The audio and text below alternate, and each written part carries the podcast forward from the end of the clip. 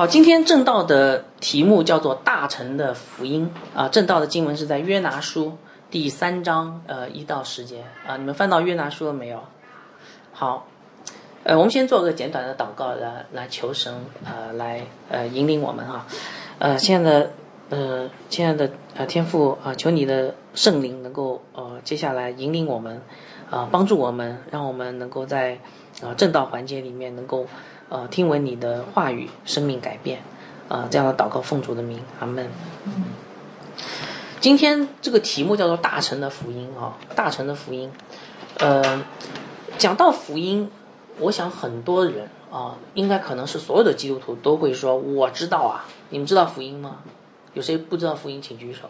应该没有人啊。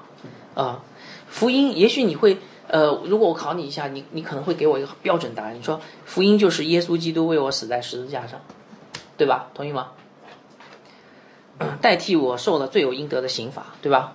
然后把我从罪恶的权势买赎出来，平息了神的愤怒，让我与神和好。我想大家都背都背得出来哈。不过我问大家个问题，呃，你你可能知道福音，但是你知道福音是怎么影响你的具体的日常生活吗？知道吗？知道请举手。好，没人举手，感谢主，所以你们都要听这篇讲道。嗯，对，其实这个问题很多的基督徒，大部分基督徒都回答不出来的。但是问题来了，福音本是神的大能，你们听过这句话没有？应该听过的哈，这是圣经上的话，呃，罗马呃罗马书里面讲的，福音本是神的大能，也就是说，当一个人呃信主了，接受了福音以后。福音应该对他的生活产生非常大的影响，对不对？对吧？啊，所以，所以我觉得一个基督徒他是需要了解福音怎么影响他生活的。如果你不知道，呃，福音怎么影响你的生活，你怎么会被影响呢？对不对？那么福音是怎么影响我们的生命呢？啊，我知道大家可能不知道答案，所以我在这边在讲这篇道之前，我先给大家罗列了一下啊，那个福音。是怎么样影响我们生命的五个方面啊？希望能够大家能够呃听了以后就知道哦，原来我我我信了耶稣以后，我的生命是怎么怎么被神改变的哈。好，第一个方面，福音产生感恩的心。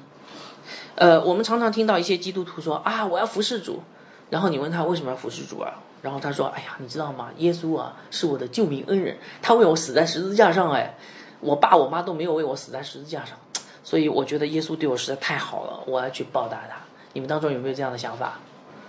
啊，我觉得应该是有的哈。所以你看，嗯，如果你是一个有良心的人，你有领受的福音，你可能应该会有这个报答的心，对不对？然后报答之心就会产生报答的行动哈。然后你就可以开始服侍主啊，过圣洁生活，传福音。哥林多后书呃五章十四节有这样说，他说：“原来基督的爱激励我们啊，我们我们会因为。”有一个人爱我们，而激励我们的。在座的，如果结了婚，你就知道了。如果你的老公和你老婆不爱你的时候，你你就会觉得很灰暗哈。但是如果你的老公和你老婆，如果你的配偶非常激励你，每天都激励你，哇，你整个的生活应该过得非常幸福。大家同意吗？OK，好，这是第一个方面。第二个方面，福音带来新的身份，这什么意思啊？当一个人凭着信心接受福音以后，他就是个重新重造的人，对吧？重生的人，耶稣基督为他付清了赎价，圣灵住在他里面做随时的帮助，所以这个人就不再被罪辖制哈。你你们仔细想想看，哎，我问你们，基督徒会不会被罪辖制？你说有可能会，但是会不会永远被罪辖制？不可能，因为基督徒被神拯救以后，神已经把他的罪的锁链给打打破了。所以罪在他身上是没有权势的，只要我们凭着信心，就能够战胜罪，对吧？加拉太书第二章二十节，呃，是这样说的：他说，现在活着的不再是我，乃是基督在我里面活着。就是说，如果你是个基督徒，你你活着不再是你，你已经是耶稣基督掌控你的生命，所以你就应该能够活出有能力啊，不见得现在能够活出，但是你最起码以后是有能力活出。战胜罪的能力的哈，所以福音不光产生恩感恩的心，也给我们带来新的身份。第三方面，福音带来永恒的盼望。呃，福音是什么？好消息对吧？是吧？什么好消息啊？哦，让我那个今生发财，呃，好像这不对，这是成功福音啊。呃，福音带给我们的好消息，其实神与我们和好，然后赐给我们天上永恒的产业，对不对？而且那个产业非常荣耀啊，对吧？是不是？所以一想到将来，基督徒的内心就充满光明。我不知道你们是有没有想到，弟兄姐妹，我们在天上将来有美好的产业哦。笑一下来，对。呃，这个盼望会给我们光呃那个带来光明和能力，呃，那个我给大家一节经文是哥林多后书四章十七节，这里讲到我们这至赞至亲的苦楚，为了什么？成就什么？哎，极重无比的荣耀。当你有了极重无比的荣耀的时候，你今天的苦难，哎呀，找不到工作啦，找不到女朋友啦，呃，那个父母催婚好麻烦啊。然后呃得了抑郁症啊，这些事情啊都会成为叫至赞至亲，你会轻看这一切的苦难，是不是福音带来盼望，然后就有能力改变我们，对吧？好，这是第三点，好，永恒的盼望。第四点，基督成为我们的榜样。有的时候我们在世界上生活，我们很困惑，对不对？但是别忘了，耶稣基督在地上三年，给我们做了一个非常美好的榜样。他降杯，然后呃受死、受苦、埋葬，然后他死后复活升高，他的一生就是基督徒的一个效法的一生，所以我们就不会再迷惑，迷惑就是软弱，因为迷惑你就你就不知道该怎么办。但是主耶稣基督成了我们榜样，我们很清楚今今生应该怎么活的。呃，我不知道你们怎么样，反正我是很清楚的啊，今生就是应该跟从耶稣走一条降杯的道路。好，所以每天我们。因为有耶稣基督作为榜样，说我们活得踏踏实实、明明白白，哈，充充满力量。最后第五点啊，耶稣是我们呃，第五点是基督与我们同在。你说同在还也也能给我们改变，哇，这个改变是最大的哈。嗯，我问大家一个问题哈，你害怕的时候，你是害怕什么？你们有没有害怕？平时有没有什么惧怕？心心里慌啊这些？啊，害怕什么？害怕你掌控不了环境，是吧？OK，那我问你一个问题：如果今天全能的神在你身边，而且他又说我爱你，我保护你，请问接下来你会怎么样？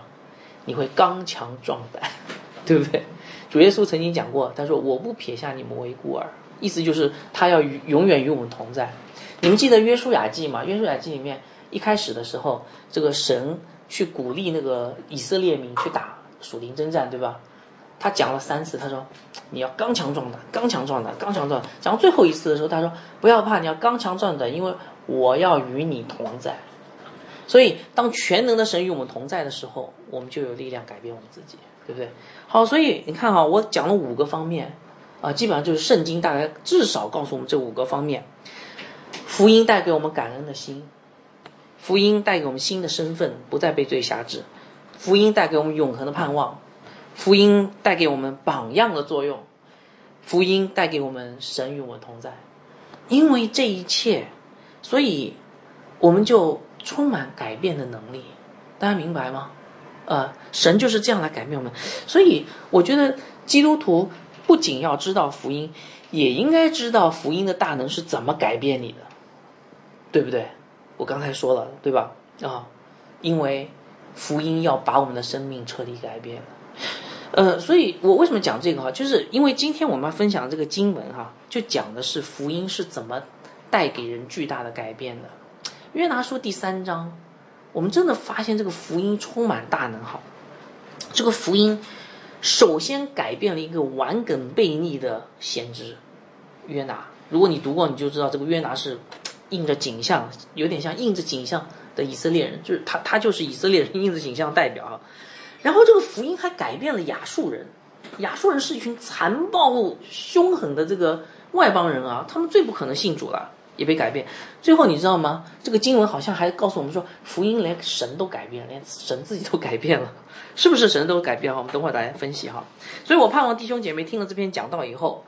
然后能够思想一下自己是不是真的被福音改变了，是不是里面产生了悔改的心和顺服的行动啊？因为这个很重要。如果你说哎，我好像信了主好久都没有被福音改变，你可能要重新再听一遍福音到底是什么，是吧？OK，好，首先呃，我来给大家读一下神的话语啊啊，我们要不一起读好吧？啊，我们一起来读哈，请打开圣经，翻到呃约拿书第三章一到十节，准备好没有？好，准备好，我们一起来开始读哈，一二三，耶和华的话第二次临到约拿说：“你起来，往尼尼微大城去。”向其中的居民宣告我所吩咐你的话。约拿便照耶和华的话起来，往尼尼微大。这尼尼微是极大的城，有三日的路程。约拿进城走了一日，宣告说：再等四十日，尼尼微必倾覆了。尼尼微人信服神，便宣告禁食，从最大的到最小的都穿麻衣。这信息传到尼尼微王的耳中，他就下了宝座，脱下朝服，披上麻布，坐在灰中。他又使人便告尼尼微通臣说：王和大臣有令，人不可尝什么，牲畜牛羊不可吃草，也不可喝水。人与牲畜都当披上麻布。人要切切求告神，个人回头离开所行的恶道。丢弃手中的强暴，或者神转意后悔，不发烈怒，使我们不致灭亡，也未可知。于是神查看他们的行为，见他们离开恶道，他就后悔，不把所说的灾祸降与他们了。啊，感谢主的话语啊。好，请大家看一下 PPT 啊。哦，这边，呃，那个习惯要把这个中心思想跟分段给大家。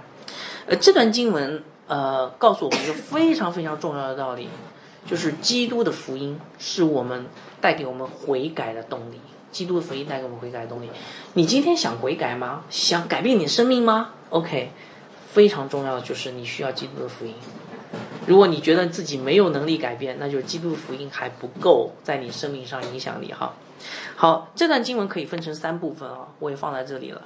呃，三章一到四节是讲的是悔改的仆人，三章五到九节讲的是悔改的仇敌，三章呃十节讲的是悔改的上帝哈。你说上帝会悔改吗？哈，呃，我们等会儿来分析哈。好，所以约拿书我们前面讲了两课了，对吧？呃，讲了两两讲了，我们讲了一半了，对不对？约拿书一共四章，我们讲了两章了哈。你们还记得前两章讲什么吗？我给大家复习一下啊。约拿书第一章让我们看到一个悖逆的先知，叫什么名字？叫什么名字？约拿。他不愿意干什么？他不愿意去做神吩咐他做的事，就是呃去尼尼微传道，然后他就开始躲避神啊。那么途中神就安排了风浪阻止他进一步的悖逆，但是他还是不悔改，然后自己献祭去了，然后把让水手们把他扔到海里面去。这是第一章，自杀。呃，约约拿书的第二章让我们看到这个自杀的约拿，走在绝境当中的约拿，他开始祷告了。然后这个时候，神就安排一条大鱼。我们讲过，这条大鱼是他的恩典啊，不是他的惩罚。把约拿一下子就吞在肚子里，然后约拿就在这个大鱼肚子里发出了一个真诚的祷告。我们讲过的，这个祷告其实代表耶稣基督，预表的耶稣基督死与复活，对不对？这个时候，他其实就经历了。基督的死与复活，他降下海底的时候，就是就好像耶稣的死；他被大鱼吐出来的时候，就好像耶稣的复活。哈，所以，呃，他因着神的恩典，在大鱼肚子里面祈求神，经历了耶稣基督的死与复活的过程。啊，如果你不明白的话，你可以听我们上次的讲道。神最后就拯救了他，然后让大鱼把他吐在哪里？吐在旱地上，对吧？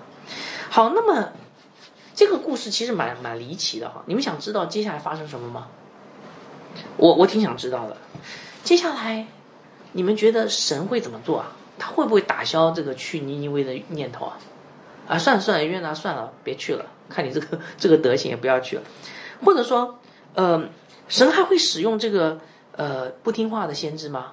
约拿，你这么不听话，虽然我拯救你，但是我还是换一个人吧，我换那个以赛亚去算了，是这样吗？好，我们来看第三章一到二节，神做了什么？三章一到二节说。耶和华的话二次临到约拿说：“你起来，往尼尼微大城去，向其中的居民宣告我所吩咐你的话。”哎，你们现在有手里有圣经，你们去对照一下，这个三章一到二节跟一章一到二节，你们看看像不像？啊，你们有圣经可以看一下啊，像不像哈？我告诉你们啊，很有意思。圣经学者把这两节经文，三章一到二节，跟一章一到二节一对比，发现，哎呦，怎么好像像如出一辙啊？这什么意思啊？这两句话是一样，什么意思啊？神丝毫没有，呃，打消让约拿去尼为传道的念头，看到没有？是不是啊？啊，这是为什么？哎呀，因为圣经告诉我们，神是怎么样的神？神是永不改变的神，神的旨意在永恒中就已经预定好了。你们知道吗？为什么神的旨意在永恒中预定好了就不会改变呢？这个跟他的属性有关系啊。你们知道他是永无所不在的神，无所不知的神和无所不能的神，所以我问大家，一个无所不在、无所不知、无所不能的神，你觉得他有可能改变吗？他一旦定了旨意，他有可能改变吗？他他不需要改变，因为他什么都知道，什么都能，对不对？啊，他不需要改变嘛。所以我们在这里看到，呃，尽管人很悖逆，但是我们的神的旨意永不改变，他是一位永不改变的全能者，哈。而且这节经文也让我们看到一点：神不光是一个永不改变的大能者，他还是一个大有恩典的神。你们看见没有？哎，我问你们哈，你们在公司里面，呃，如果你是搞销售的，呃，呃，可能不一不一定是搞销售的哈。你在公司里面，你替你在公司里面闯了个大祸，你呃给公司呃亏了两千万美金，这个时候公司领导来找你。一看，哇，你这个人是被逆败坏啊，没有听上级的指令啊，然后你亏两千万美金。然后接下来你说，老板我错了，我写检讨，然后你写了个检讨，老板说好吧，原谅你了。请问接下来老板还会用你吗？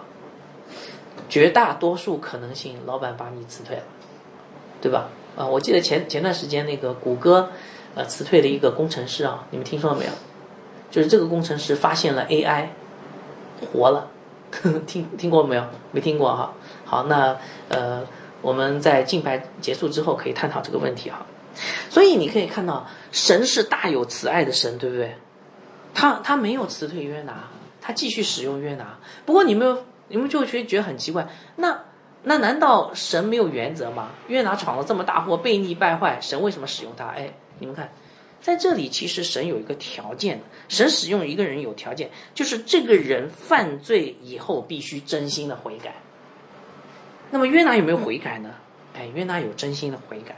在接下来的经文当中，就让我们看到约拿有三个真心悔改的表现啊。我们来看看这三个悔改真心表现，你看明白了，你也知道今天怎么看一个真正悔改的人。第一个真心悔改的表现叫做转向。好，我们一起来看三章三节哈。约拿便照耶和华的话起来，往尼尼微去。好，他转向了没有？转向了没有？转了哈。在约拿书的第一章，我们看到约拿的行动有一个字，有一个动词哈，叫做下。你们不知道你们注意到没有？我在讲一第一章的时候讲到过下。约拿下到约帕，约拿下到。船的底舱，然后最后下到海的深处深渊里面。为什么下呢？因为下就是堕落嘛，人往下走嘛，堕落败坏嘛，对不对？啊，那个时候约拿非常的背逆神啊。但是你看啊，他从大鱼肚子里出来以后，这个字还有吗？我仔细用那个软件搜索，我发现哎没有了，这个字再也没有出现过，这个下字再也没有出现过了，而是改为另外一个词叫去，去往。尼尼微往尼尼微去哈，所以我们看到约拿其实在实际行动上他有一个一百八十度转弯，这个就标志他真心的悔改了啊。有人认为，呃呃，我在这边稍微提一下，就是有人会对这个悔改有一个错误的看法哈，认为说，哎呀，悔改就是说一声抱歉了，比如说你得罪人家，你跟人家道歉，嗯，就算悔改了，我这个是不对的啊。你们记得以前有一个美国总统叫克林顿，记得吗？啊，记得哈。你知道克林顿后来就是跟他的助理犯犯奸淫，对吧？通奸。后来在国会听证会上面，他就说啊，I'm sorry，我我感到很抱歉。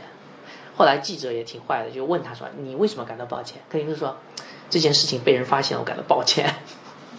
哎，那我问你哈，在座的姐妹们，我问你们啊，男生就不问了，问姐妹。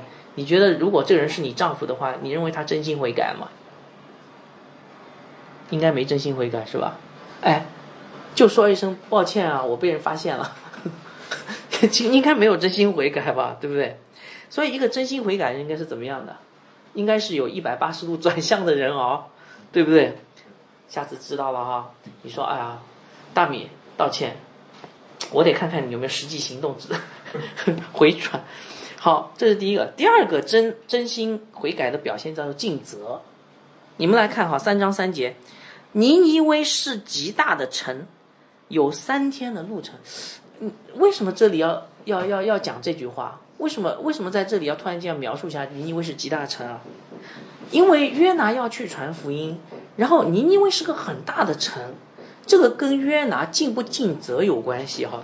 呃，尼尼微是座多大的城呢？呃，现在有考古发现说尼尼微，呃，有人说它很长哈，包括郊区大概有七八十公里这么长，但是后来也有考古发现，就是它的周长大概有一百公里左右。啊，因为他那个地方大概住了有，呃，最起码将近有一百万人。因为后面那个第四章提到，光没有分不清左右手的有十二万人，对吧？按照人口比例，大概有一百万人哈。所以约拿的职责是什么？约拿职责就是进这个城，然后跟里面所有的居民去传神的信息，对不对？哇，呃，就算这个城周长一百公里，那么请问那个呃。请问这个，呃，这个城，呃，这个是不是一个艰巨的任务啊？我觉得这应该是一个很艰巨的任务，对不对？因为你要把神的话带给每个人。在第一章里面，你看，呃，这个作者是怎么样描述约拿的？约拿躲避耶和华，对不对？但是他从鱼肚子里出来以后呢，他不再逃避，而是勇敢的担负起先知的职责，以尽责的态度去完成神给他的艰巨的使命，对不对？那么尽责就是悔改的重要标志哈，我这也稍微解释一下，因为可能有人不明白。我问大家一个问题，嗯，如果有一个丈夫，呃，平时一直是喝酒赌博的，然后一直到他家里面的钱都输光了，然后有一天他跟他老婆说：“哎呀，老婆啊，真的很抱歉，啊，我我以后不再赌了。”啊，老婆说：“好吧，原谅你。”然后这个人呢就开始躺平，啊。呃，他就回到家里面，整天睡大觉。请问这个人悔改了没有？啊？我再再再再问一下那个姐妹们啊，你们心思比较缜密嘛，对吧？请问这样的人悔改没有？这如果他是你的丈夫，你认为他悔改了吗？我认为还没有悔改，为什么？因为他还不知道做丈夫的职责是要养家糊口的，对不对？他赌光了钱，没钱了嘛，他就躺平了嘛，对不对？但是他还不知道，他应该是尽责的哈，所以，呃，真心悔改其实是回归到一个真正的合神心意的处境当中，才是真正的悔改，对吧？好，尽责。第三个表现，真心悔改的表现叫顺服。我们来看第三章四节，约拿进城走了一日，宣告说：“再等四十日，尼尼微就倾覆了。”你们知道约拿一开始为什么不愿意去尼尼微吗？有谁知道？啊，我们之前可能提到过，就是尼尼微是什么地方？尼尼微是亚述帝国的首都，对吧？亚述帝国是什么？跟跟以色列什么关系啊？你知道吗？亚述帝国是后来把以色列北国灭亡的那个侵略者啊，是个仇敌啊，是不是啊？是一个以色列北国的不共戴天的仇敌。好，现在神跟约拿说：“你是以色列的先知，你去跟你的仇敌不共戴天的仇敌去传福音，请问你愿意吗？”这就是其实约拿就不愿意嘛，对不对？可是你你看到没有？第三章约拿顺服了没有？顺服了，对不对？啊，他愿意去尼尼微，而且你们看哈，还有一个顺服的地方，神让约拿传福音的方法很独特啊，他给约拿传讲的福音信息很短。我们刚才读了三章四节，读到什么？呃，大家数一下那个中文和合本，这个这个信息只有一句话，一共几个字啊？一二三四五六七八九十十一十二，一共十二个字是吧？对不对？中文十二字。我告诉大家，这句话在希伯来语当中只有五个字。也就是说，神说你去跟他们传福音，让他们悔改。不过我告诉你的信息只有五个字。我问大家，你今天传福音是这样传的吗？是不是？哇，五个字的福音哎，这个要求很高吧，对不对？而且还有一点哈，你今天去传福音，你一般会讲上帝的恩典。神给约拿的信息是什么？是恩典呢？讲恩典还是讲审判？再过四十日，尼尼微就倾覆了。这句话什么意思啊？四十日是在圣经当中是一个呃代表一个有限的试验的日子，就是我等你四十天，看看看看你怎么样。倾覆这个词，如果你去读创世纪，你会发现指的是索多玛和俄摩拉所受的审判。哎，所以约拿神给约拿的这个信息是再过四十天，尼尼微就倾覆了。这句话其实是说我警告你哦，你再不悔改，你就死定了。它是一个审判的信息，对不对？是一个警告的信息，哎，所以我问大家，讲这样的信息难不难？我觉得挺难的。如果今天神让我讲这个信息，我都不知道该怎么办。去告诉呃教会的人，他们再不早晨再不好好的敬拜我，他们就倾覆了。哎呀，主啊，你真的让我让我去传这个话吗？去。到那个大街上，告诉所有的人，这个时代很败坏，这个社会已经混乱不堪了。呃，再这样下去，呃，硫磺就会从天而降。请问在座的有谁愿意去传这样的福音？我觉得应该大家都会觉得说，嗯，我我我听到神的话，是不是不是是不是神的话？所以你看哈。约拿需要很大的勇气才能去传这个福音，这代表什么？代表约拿是真心的顺服。他需要有很大的勇气去传五个字的审判的信息给到他不共戴天的仇敌。如果没有顺服的心，他怎么做得到？所以我们在这段经文里面看到什么？哈，其实一句话就看到约拿真心悔改了。不过我想问的问题不是这个，我想问大家，请问约拿是怎么悔改的？呃，那个信息不在这段经文里面。如果你们读过约拿书第二章，你就会发现，前面我们讲过什么？约拿当他在大鱼肚子里经历了什么事情啊？经历了像耶稣基督，类似耶稣基督从死里复活的经历啊。他被大鱼吞掉，就好像耶稣基督死了又埋葬了，埋葬在大鱼肚子里面，然后大鱼把它吐出来又复活了，是不是？基督的死与复活就是基督的福音。约拿经历了耶稣基督的这个死与复活的福音以后，他整个的生命都改变了。你说怎么会改变？因为在这个福音里面，基督的死与复活福音里面，他看见一位永恒的上帝，他的恩典和他的拯救。于是他开始转向，开始尽责，开始顺服。他从一个求死的先知、悖逆的先知。转变成一个悔改的先知，是不是？所以，请问是什么改变了约拿？请问，两个字，福音，是吗？对不对？啊，他与基督同死同复活，福音带来改变，福音带来悔改，福音是悔改的动力。这就是我们今天讲到的这个中心思想哈。所以我们在这里学到一个非常重要的功课。我知道在座的弟兄姐妹都想要服侍神。但是我告诉你一句很重要的话：只有福音才能造就一个合神心意的仆人。我们一一般就是想到了要服侍神，我们一般会想到说：哦，那我赶紧去读一个神学院，对吧？我到世界上最好神学院去读书啊！但是我告诉你，你这样想法是错的。为什么是错的？哈，是福音改变一个人，让一个人成为一个合神心意的人，而不是神学知识。明白了吗？当你的神学知识越来越多，却没有悔改的心的话，那这个人其实是没有办法被改变的，呃，不可能去传福音的哈。呃，约拿就是个很好的例子，对不对？约拿在没有悔改之前，你看他做了什么事？他的他对神的知识很好啊。你看这当那个水手问他的时候，他答得出来。我敬拜我们的这个耶和华神，创造天地与海的神啊。哦，他的他的神学非常的好，但是。他不愿意服侍神，为什么？因为他没有悔改。为什么没有悔改？因为他没有真的经历福音，明白了吗？啊，所以今天如果你想去服侍神，呃，读神学这个神学知识当然很好，但是最重要的是你要经历福音的大能，认罪悔改，归向基督，归向神。大家明白吗？只有福音才能够造就一个合神心意的传道人。所以在这里，我我想，呃，挑战一下弟兄姐妹，呃，我不知道在座的人你们信主有多长时间啊？我想可能在在座当中，你们应该有不少是信主蛮长时间的，对吧？啊，可是我想问问你们哈，也许你们会说我知道福音是什么，但是我想问你们，就是你们有没有明白福音的大能是怎么改变你的生命的？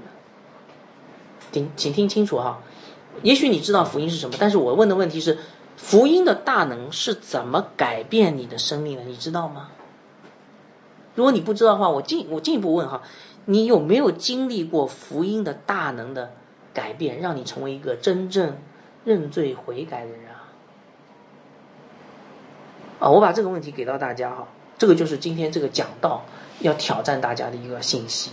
我为什么这样挑战大家？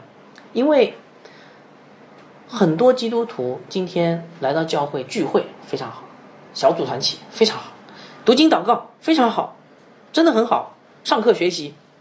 好啊，太好了！可是我告诉大家，这些都不是基督信仰的核心。基督信仰的核心是，如果一个人真的领受福音，他应该有一个悔改的生命。可是我们真的有这个悔改的生命吗？如果你还没有这个悔改生命，说明你还没有领受到基督信仰的核心啊！所以你应该好好的再去思想一下，这个福音到底是什么？它是怎么样来改变你的？好，我把这个问题留给大家哈。好，所以约拿书一章呃三章一到四节告诉我们，当神的仆人悔改以后，就踏上了一条传讲悔改的福音的道路，对吧？约拿悔改了，他去传悔改的道。那么接下来三章五到九节告诉我们什么呢？这个悔改的仆人所传的悔改的道会带来什么效果？我告诉大家什么效果？叫做悔改的效果。好，我们一起来看接下来的经文。好。三章五节，尼尼微人信服神，便宣告，呃，禁食，从最大的到至小的都穿上麻衣啊！哎，读到这儿，你们有没有会觉得很惊讶？请问约拿做了什么？约拿走了一天，对吧？所以他一天就讲了五个字，你们要那个再过四十日，尼尼微必倾覆。他走到这这个街口讲这五个字，走到那个街口讲了这五个字，先知一天的工作五个字的信息，审判信息，竟然让尼尼微人真心悔改了。你说我怎么知道让他真真真心悔改呢？你看他怎么描述的？他说尼尼微人信服神变什么？禁食，宣告禁食。在古代，禁食是代表。为自己的罪忧伤痛悔到一个茶不思饭不想的地步，就是啊，我我原来是个罪人啊，我我不能再吃了，我我绝食了，不能再吃了，就这个意思哈，对不对啊？而且在这里，而且还提到了一个他的程度，就是从最大的到最小的都穿上麻衣，最大的和最小的，意思就是他所有的人都彻底悔改了，是不是啊？然后你会觉得很奇怪，你说这怎么可能啊？从人的角度，这不可思议啊，对不对？哎，今天我们呃去给人家讲福音信息，我们就算嘴皮子磨破了，去呃讲把福音讲的非常透彻啊。我以前教过大家，就是讲一个呃一分钟的福音，然后讲两个小时福音，但是大部分人听完以后都对你摇摇头或者没反应，是不是？你们你们传福音有没有尝试过？啊，我跟你说啊，哎呀，怎么怎么怎么，就讲了一大堆，但是对方没福没反应哈，而且，然后那个约拿讲了五个字福音，这些人就悔改了，而且还有一点哈，嗯，我们刚才讲过的这个尼尼微人是什么样的人？呃，如果你了解古代近东历史，你就知道尼尼微人啊是一批一群什么哈，我把称之为叫残暴的凶残的暴民。啊，凶残的刁民或者凶残的暴民啊，暴民比较好。历史记载，亚述的军队是非常残暴的啊，他们所到之处是什么奸淫掳掠，无无恶不作。呃，比如说，如果有一座城池哈，他他们攻打下来，你知道他们会做什么吗？他们会把男的用那个钩子把它勾起来，像一块咸肉一样勾在城墙上，然后就这样晒在那儿死掉。他们会把呃那个老人。都砍头，然后把头颅堆成一座塔，啊，呃，他们会把那个呃那个孩孩子孩童从城墙上一个个推下去摔死，然后霸占所有的年轻的妇女，所以被亚述军队那个攻占的城池啊，最后他们会一把火把这城烧掉。那个被亚述军队攻占的城池，只能用一个字来形容，就是惨啊啊！但是你们觉得有意思吗？先知一天的工作，五个字的审判信息，这群暴民信主了，是吧？所以我问大家，他们信主是谁干的？是约拿的能耐吗？是人的行为吗？绝对不是，对吧？我觉得只有一个现一一个一个答案啊，就是神干的，这一定是神干的。福音本是神的大能，是吧？这是神的工作，圣灵的工作，才让这帮暴民给回那个悔改信主的。好，所以在这里我我提醒一下弟兄姐妹，我想了很多哈，我就觉得。一定要提醒大家，就是有的时候我们往往会用我们的方式去服侍神，去生活，这个要小心，这个不对的啊！我请大家注意啊，不要按照我们的想法去想神，因为我们很容易去局限、限制圣灵的工作。今天有很多人用很多人的方法，千方百计的想要让人信主，你看很多教会都这样，结果造成了教会里面充斥了很多假的基督徒，然后他们认为他们已经信主了。因为有人告诉他们，哎，那个你你做个觉知祷告你就信主了，呃，可是可是很多人其实都没有真的信啊，啊，但是呢，他们被骗入教了，他们以为信了，你知道这个有什么后果吗？后果就是第一个，教会很混乱，教会也不知道啊，大家都是信徒，可是活出来怎么都不像信徒的样子，啊，那个教牧的资源被浪费，这还不是最重要的，最更重要的是，这些人以为他们信了，所以他们不再追求福音了。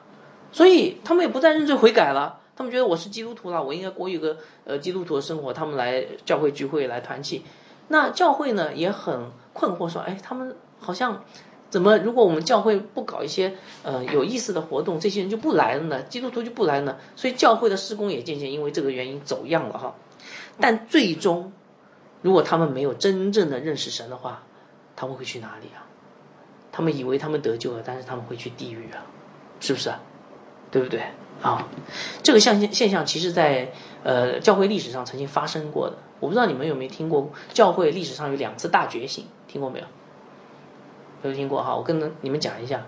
呃，在呃十六世纪，就是美国建国之前，还是英国殖民地的时候，呃，有一次大觉醒，属灵的大觉醒。呃，神使用了几个非常重要的仆人哈，像约翰威斯理、约拿丹爱德华兹和乔治怀特菲这些。很有名的传道人，去传讲这个真正的福音，结果造成了非常大的反响，很多人悔改啊，整个的社会面貌发生了很大的变化，知道吗？哦，所以整个的这个属灵的氛围变得非常好，所以后来就有很多人去想说，哎，这个他们是怎么怎么做成的？然后呢，甚至我们当中，就是我自己也研究过，比如说我研究过约拿丹·爱德华兹的奖章。我说这个奖章有什么神奇的力量？我看完以后呢，我本来想用他的讲道来讲的，可是我发现我讲不了哎。我发现他的讲道好像也很一般嘛，也没有像我想象的，呃，那么充满神奇的力量嘛。然后我又去找了那个乔治·怀特菲的讲讲章，一看他的讲道好一点点，但是也很一般嘛。我又找了约翰卫斯理讲道，好像也是很一般。那请问，那是怎么导致这个第一次呃大觉醒的呢？我告诉你们，只有一个答案：圣灵的工作。过了几十年以后，那个全球迎来了第二次大觉醒。但是我告诉你们，现在的学者对第二次大觉醒是持负面的态度。为什么啊？第二次大觉醒就想仿冒第一次大觉醒，希望能够得到第一次大觉醒的这种伟大的属灵的果效哈，可是效果不太好，所以他们就想出了一个办法，想了很多人的办法，比如说觉知祷告。呃，你们有没有呃去参加过一些呃特别的这种培灵会啊，或者是布道会？这讲员讲到最后时候，我现在呼召你们，后面有谁谁谁谁谁愿意到前面来的？哦，那个你到前面来，然后我为你们祷告，然后哗哗哗，好几个人到前面来为他祷告啊。嗯，这种做法其实第二次大觉醒才有的，第一次大觉醒没有，第一次大觉醒没有，但是很多人悔改。第二次大觉醒用了很多人的方法，有的，但是很多假基督徒，明白吗？所以传福音绝对是神的工作。约拿一天的宣告，五个字的福音，整个尼尼微民族一百万人都归向神了，是不是？神的工作，对不对？所以，我们今天如果要服侍神的话，我们还是要少用人的方法，多信靠神，对吧？所以你看哈，悔改不是人的工作。人的工作也有一点效果，但是充其量只是圣灵的工作的一个铺垫，啊，就好像那个呃，你们听过那个施洗约翰是为主耶稣呃铺平道路，就那种感觉哈。所以在这边我也提一下哈，请问你应该怎么去评论一个好的传道人啊？哎，这个传道人很好，为什么好？哎呀，你知道吗？他一讲道，你看他下面这么多人都受洗了，好不好？其实我告诉大家，这个很危险的。评论传道人不要看他的绩效，绩效考核很危险哈。哎，KPI 哇，呃，这今天呃，这今年你你你你那个你宣教有几个人受洗了？然后那些传道人就很紧张啊，我赶紧随便找这些人，反正受洗了就好，这我要完成宣教机构给我的 KPI。这个做法非常有问题，就都是假基督徒，对不对？我告诉大家，好的传道人怎么看？好的传道就跟约拿一样的，他忠心传讲神的话语。神说你就讲五个字，他就讲五个字，别讲六个字，明白吗？神说要走遍那个尼尼微，他就走遍尼尼微，走三天就走三天，不要只只走一天或者多走五天。忠心顺服的传道人才是好传道人。所以你怎么看到忠心顺服的传道人呢？告诉大家一个方法，你自己灵命成长起来。你才有可能用属灵的方法去衡量一个传道人是不是属灵，对不对？好，所以我我我教大家一个很好的方法哈。好，所以福音本是神的大能，你们看到了啊。但是作者在这里并没有停下来，他要告诉我们，福音确实神的大能，不光尼尼微整个城信主了，连王都信主了。王信主代表什么意思哈？福音有颠覆的大能。福音有颠覆性的效果，还有翻转性的效果。接下来几节经文就是在讲这个哈。好，我们一起来看。首先，福音有颠覆性的效果。第三章六到九节，我给大家读一下。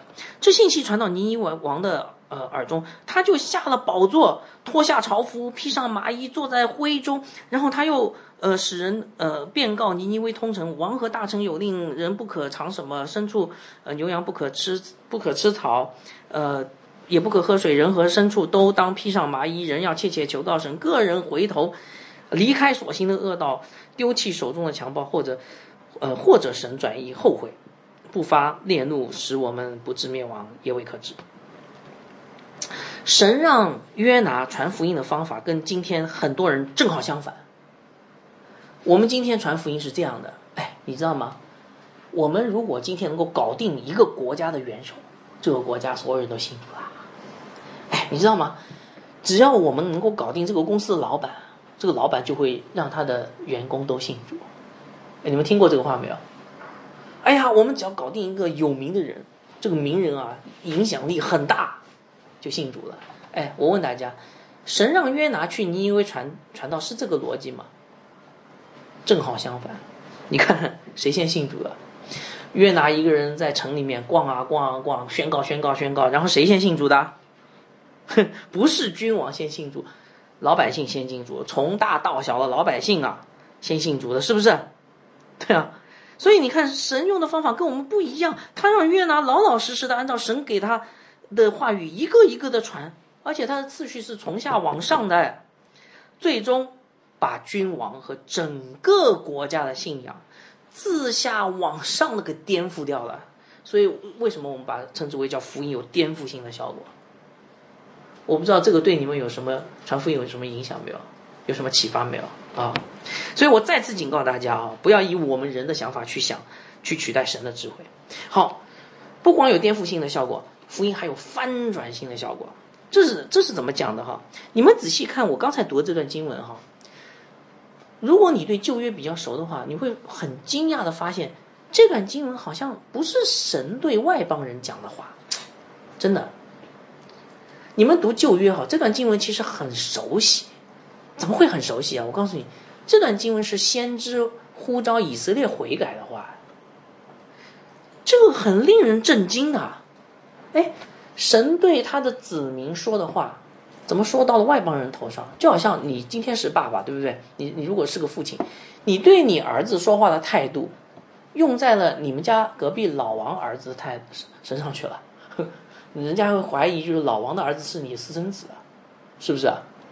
怎么会这样呢？哎，不信我给你们指两两个地方，你就可以看得到哈。最最明显，三章六节提到尼尼微王下了宝座，脱下朝服，披上麻衣，坐在灰中。这些经文有类似的经文出现过，在列王记上第二十一章二十七节，是描述这个以色列一个叫亚哈的王啊，到当时这个进食的一个样子啊。很奇怪，你你们可以去读一下这个交错配置结构这句话，这句话是交错配置结构哈，呃，好像描述是一个以色列的王哎，还有就是三章八节提到人要切切的求告神，哎，我问你们，这个神指的是什么神呢？有人说是尼尼微神，嗯，不是的，你们看三章十节，神怎么样怎么样，对不对？这个神是谁啊？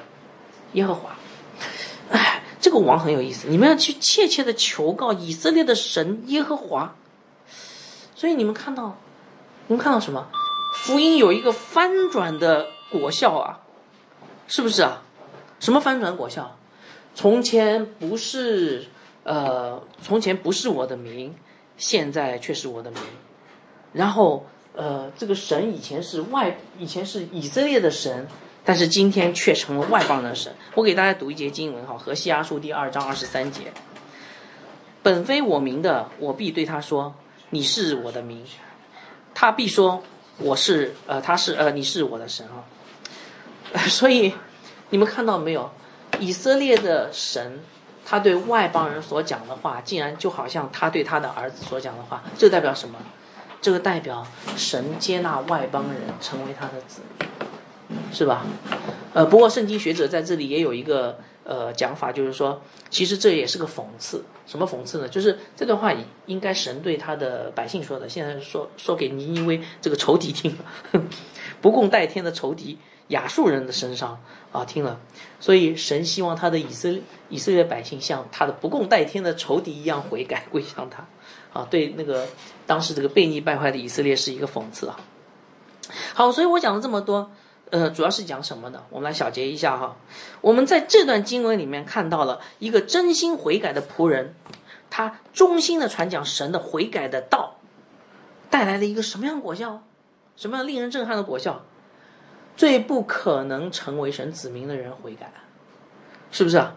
而且是一天的工作，五个字的审判信息，然后让一群最不可能悔改、残暴的、凶残的暴民。神子民的不共戴天的仇敌，悔改信主了哈。那我问大家，请问这件事怎么发生的？为什么会这样？你们想过没有？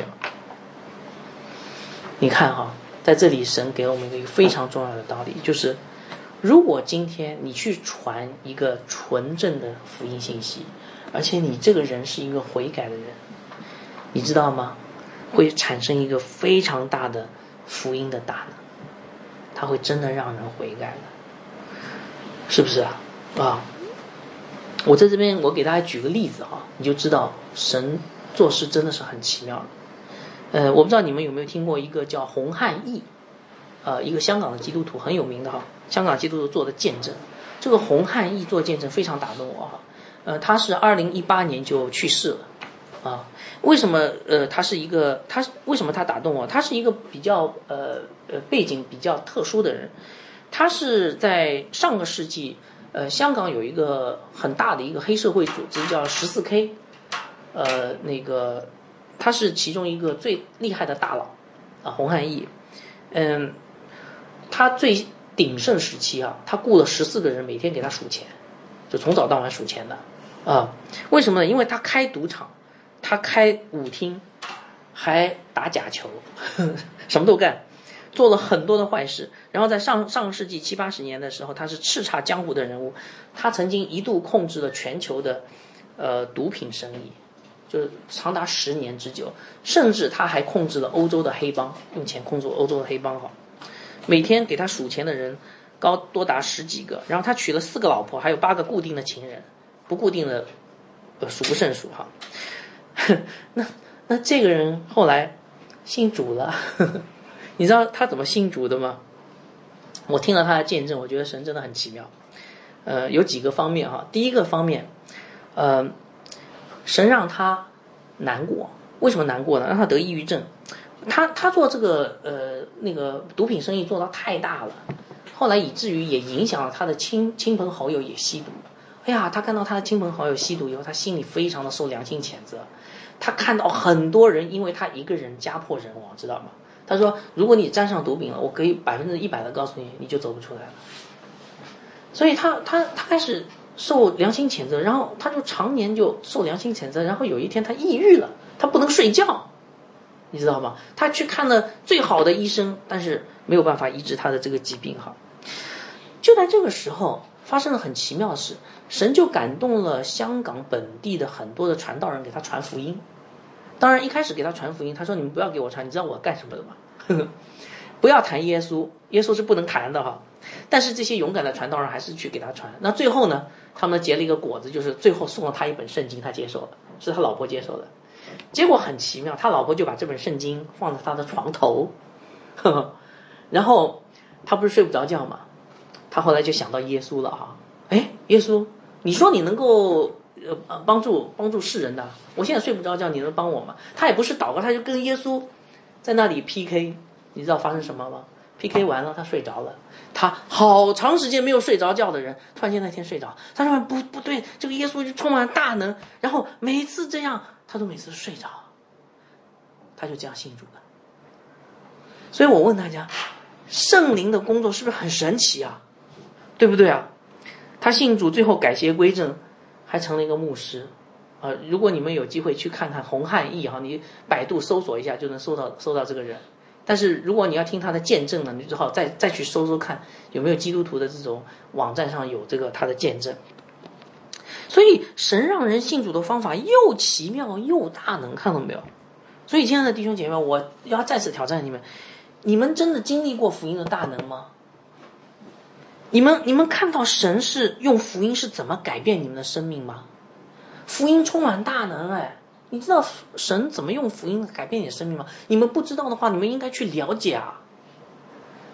因为福音真的能够产生悔改的能力，而这悔改的能力，才能证明你真的是领受了这福音啊！大家明白吗？好，我把这个问题留给大家。好，这段经文还有最后一节啊，要解释的哈，而且这个最后一节非常令人震撼。我们前面讲了，呃，悔改的仆人，呃，传讲，呃，这个招人悔改的审判的信息，结果带来令人震撼的悔改的效果，对吧？这是前面讲的。但是你知道吗？最后一节讲什么？最后一节说，连上帝也悔改了。你说真的吗？好，我们一起来看最后一节怎么讲的哈。三章十节，于是神查看他们的行为。见他们呃离开恶道，他就后悔啊。有的有的经文把这悔改了哈，不把所说的呃灾祸降于他们了。这句话当中“后悔”一个词，在很多的英文的版本里面是翻译成叫 “repent”。repent 什么意思？就悔改啊。你说怎么这个后悔跟悔改一样吗？哎，在希伯来语里面是同一个词。呵 呵希伯来语里面那个同一个词哈，大概有三种意思。悔改、后悔和使使人得着，呃，那个，呃呃，使人得着安慰，后悔、悔改，使人得到安慰哈。不过你看上下文呢，呃，描呃，如果翻译成悔改，可能有点歧义，就是好像神以前犯罪，不是的。所以呢，神没有犯罪，但是他改变了，叫做后悔啊。翻译成后悔会比较好。那么我问大家一个问题哈，就算是翻译成后悔，也很震惊啊。为什么？因为我问大家一个问题。你觉得神会后悔吗？你看前面我们讲过的，神是永不改变的全能者，他无所不知、无所不在、无所不能。你觉得他会后悔吗？圣经告诉我们，神不会后悔。我给大家读两节经文，你就知道。读几节经文哈？嗯，一二三四五六，读六节经文。民数记二十三章十九节：神非人，必不至谎；呃，说谎也非人子，必不后悔。以西结束二十四章十四节，我耶和华说过的必定成就，必照话而行，必不返回，也不顾惜，也不后悔。耶利米书四章二十八节，我言已出，我意已定，必不后悔，也不转意不做。何西阿书十三章十四节，在我面前，在我眼前绝无后悔之事。诗篇第一百十篇四节，耶和华起了誓，绝不后悔。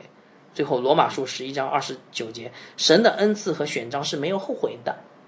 所以我问大家，神会后悔吗？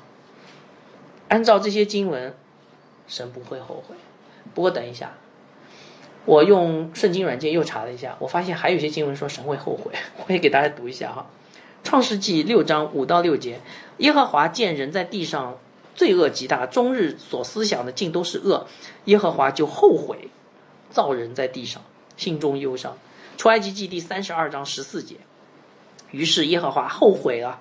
不把所说的灾祸降给他的百姓啊，这个要解释一下。就这句话的背景，就是当时以色列人拜金牛犊，然后神要灭绝他们，结果这个作为旧约中保的这个摩西就出场了，然后他去向以色列人求情哈，然后接下来神说啊，我后悔了，我不降灾祸，不不再灭绝那个以色列人了。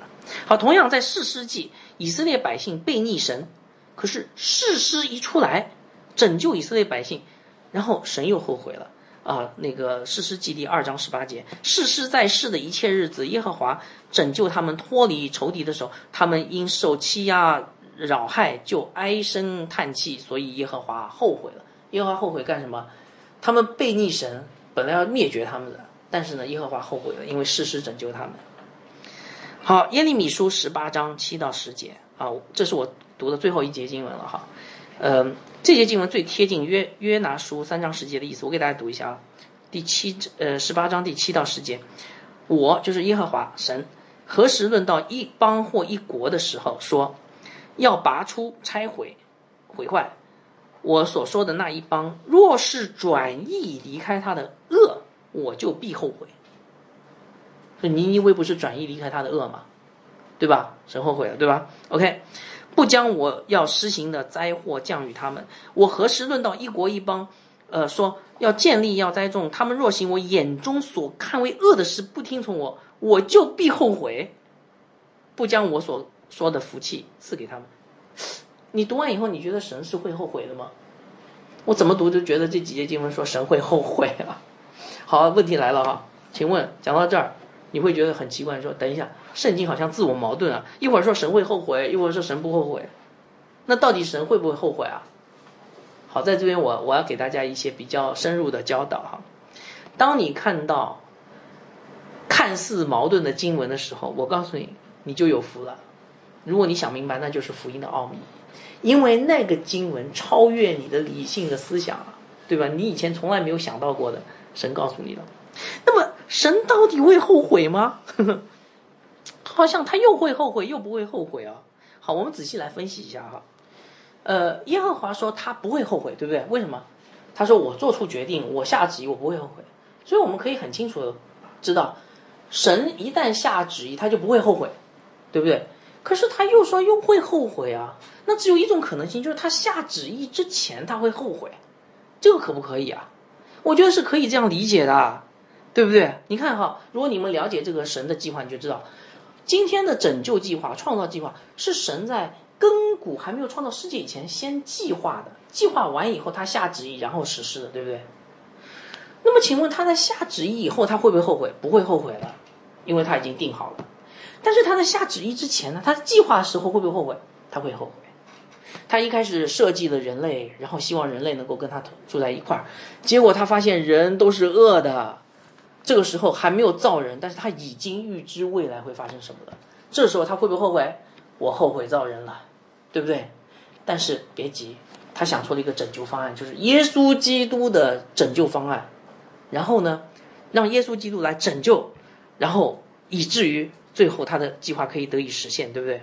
可是当他看到，呃，这些人犯罪，然后当耶稣去拯救他，哦，这个计划应该是实现了，这些人会因信。借着信心，然后因着恩典去信耶稣的时候，他说：“嗯，我后悔了，我不灭绝这些人，我不准备灭绝这些人，因为这些人因着耶稣，就就可以成为我的子民。”所以在永恒的计划的过程当中，他后悔了，一开始后悔造人，后来一后来又后悔灭绝人，可以吗？所以一旦这个计划好以后，接下来六天创造，接下来人类堕落，接下来耶和华说：“我后悔了。”他那个后悔不是事后后悔，而是去表达他在永恒当中，在计划的时候去立下那个救赎之约的时候，他说：“我后悔造人了。”但是当耶稣基督的拯救临到了那些呃拣选的民啊，当尼尼微人悔改了，回应到了这些救赎的时候，神说：“我后悔了，因为他们接受了耶稣基督的救恩。”你们开始明白了吗？啊！所以这个也不是事后的，因为人的行为而后悔。所以我告诉大家哈，我总结出一个非常重要的道理：每一次当基督的救恩被显明的时候，神就表达出他在永恒当中与基督立约的时候，立下救赎之约的时候的后悔。比如说刚才讲了，在摩西在西南山下为以色列百姓求情，那些拜金牛犊的百姓，他们本来应该被灭绝的。可是，约的中保出现了。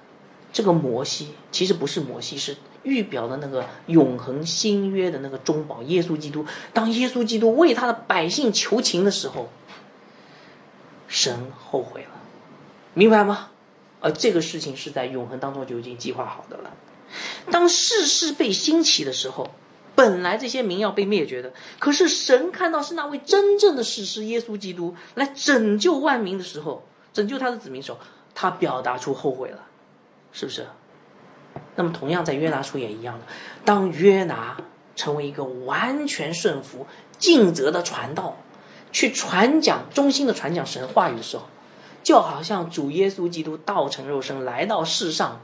将福音带给我们，上帝看到的不是约拿，而是看到他儿子的形象。因着儿子的救赎，然后因着这些最败坏的、悖逆的那个尼尼微人愿意归向他的儿子的时候，他后悔了。他不再将灾祸给到他们。而且诗篇一百十篇，他还讲过一件一句非常重要的话。有一件事他不会后悔，就是立他的儿子做麦基喜德等次的大祭司，就是立下永恒的新约，这救赎他永远不后悔。所以神后悔不是因为尼尼微人的举动，而是因为他独生爱子为我们死在了十字架上。全然顺服的完成了天父给他的旨意，戴上了天父给他的荆棘冠冕，喝下天父给他的苦杯。耶稣基督的十字架救恩是何等的伟大，甚至让永不改变的神都为之动容啊！所以，亲爱的弟兄姐妹，你们今天在约拿的身上看到一个。愿意真心悔改的仆人，一个忠心顺服传讲神话语的仆人，当他这样去顺服的传讲神话语的时候，他所彰显的就是那位荣美的基督的形象，福音就展现出超凡的大能，让那些最不可能悔改的人也悔改了，甚至让天父动容。那么你有没有经历这福音的大能呢？我把这个问题留给大家，好好的去思想。愿大家都经历着福音的大能，做一个真心悔改的人。好，我们我们最后做一个祷告结束哈。